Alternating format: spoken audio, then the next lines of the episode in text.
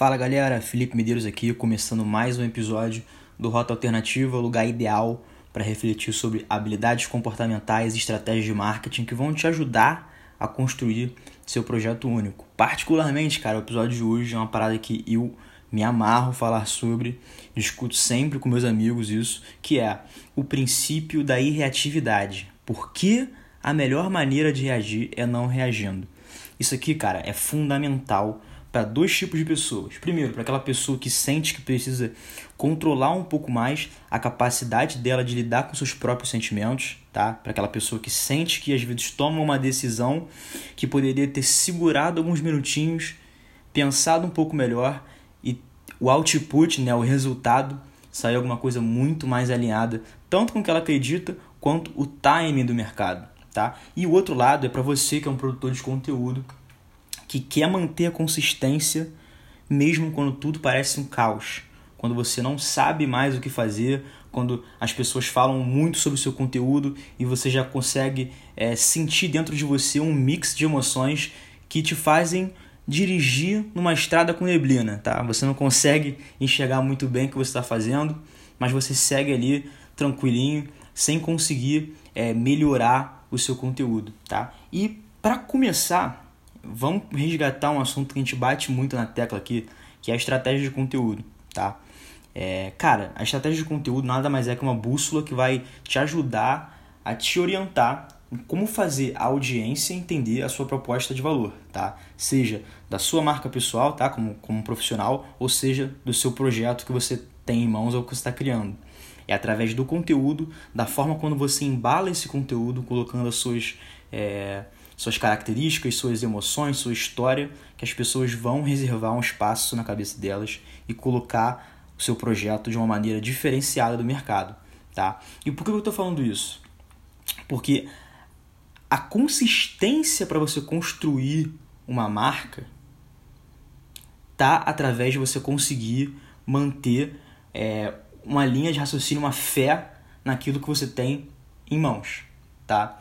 O que acontece na maioria dos casos, e isso aconteceu muito comigo, muito, eu já perdi as contas de quando isso aconteceu de verdade, que é a pessoa te dá um feedback, a pessoa fala alguma coisa para você e você instantaneamente mudar a sua opinião sobre o seu próprio sobre sua própria estratégia de conteúdo, você passar a enxergar aquilo que fazia tão sentido para você como uma parada que não faz mais tanto sentido, justamente porque veio uma fala de uma pessoa externa e você tomou aquilo como verdade ou aquilo impactou você emocionalmente, tá?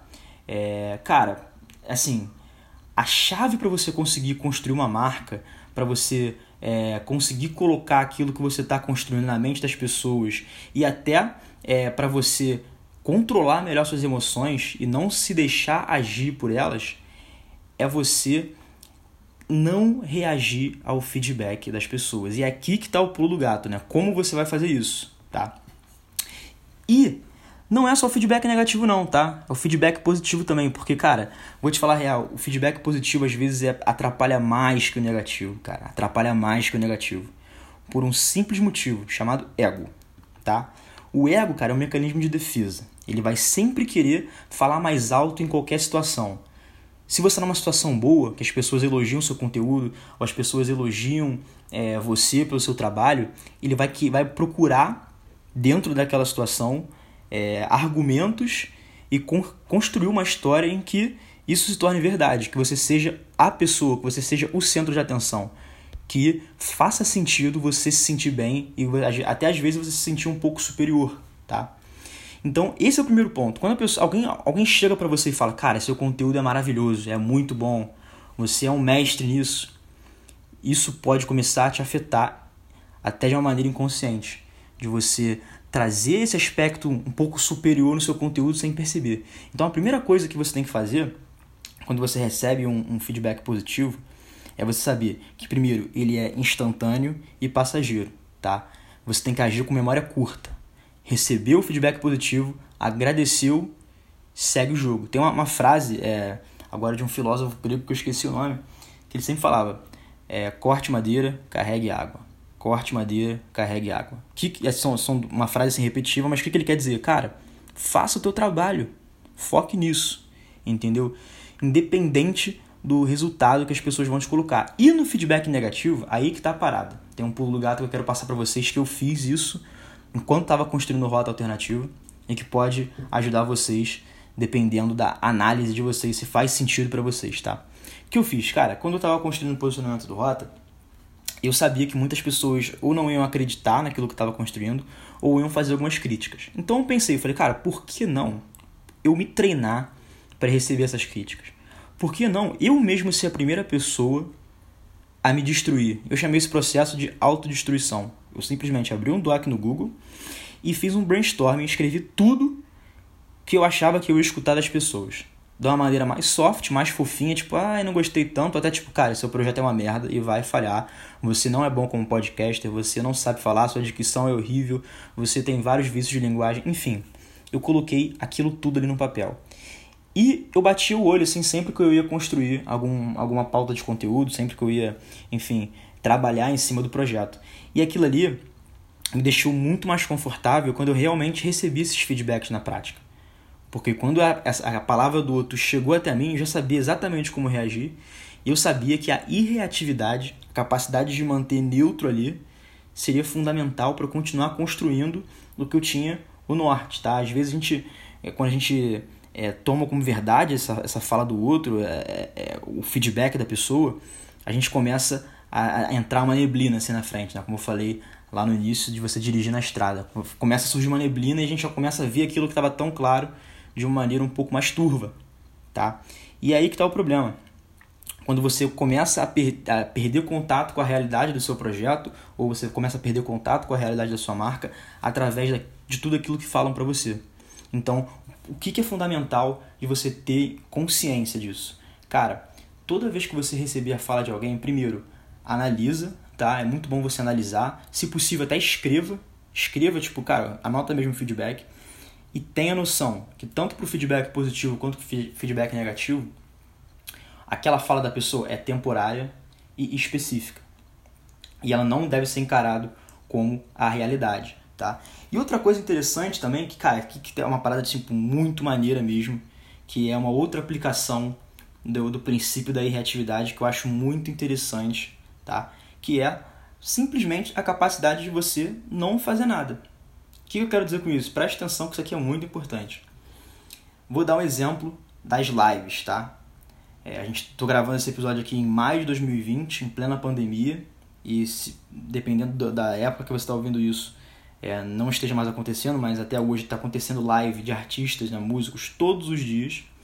E assim que teve o boom das lives, né, quando artistas começaram a produzir esse conteúdo na, na internet, eu percebi uma coisa. Todas as lives tinham o mesmo padrão.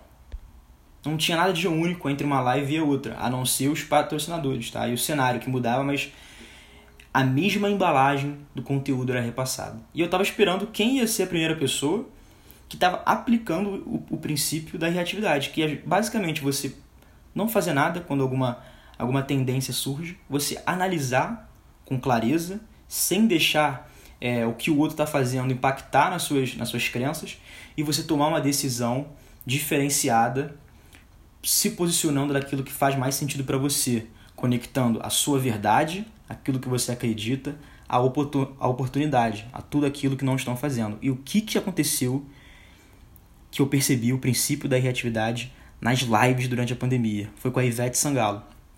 Ela fez uma live em casa, de pijama, e trouxe a família dela para participar da live. Ninguém tinha feito isso, tá? Se ela fosse reagir baseado nas emoções dela, com a empolgação de, dos fãs pedindo a live, ela ia fazer uma live mega produzida com um vestido muito caro e ela teria sido apenas mais uma. E eu não estaria falando dela aqui hoje. Isso que é o mais importante.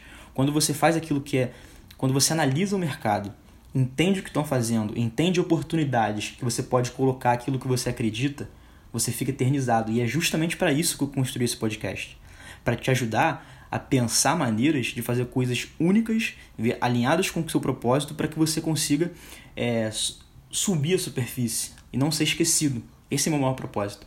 E assim, a, a Ivete deu uma aula nisso. Ela inspirou muito tempo. A live dela aconteceu, sei lá, no final de, de março, no final de abril, quase início de maio. E foi uma das lives mais sensacionais, mais diferenciadas, tá? E assim, o tempo, o tempo que a gente fica parado observando é uma ferramenta com que a gente vai construindo aquilo que a gente se sente mais confortável para fazer, tá?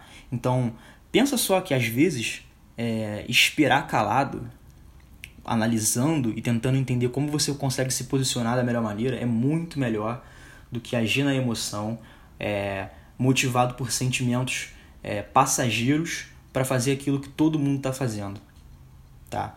Esse é, é, o, é, o maior, é o maior divisor de água das marcas.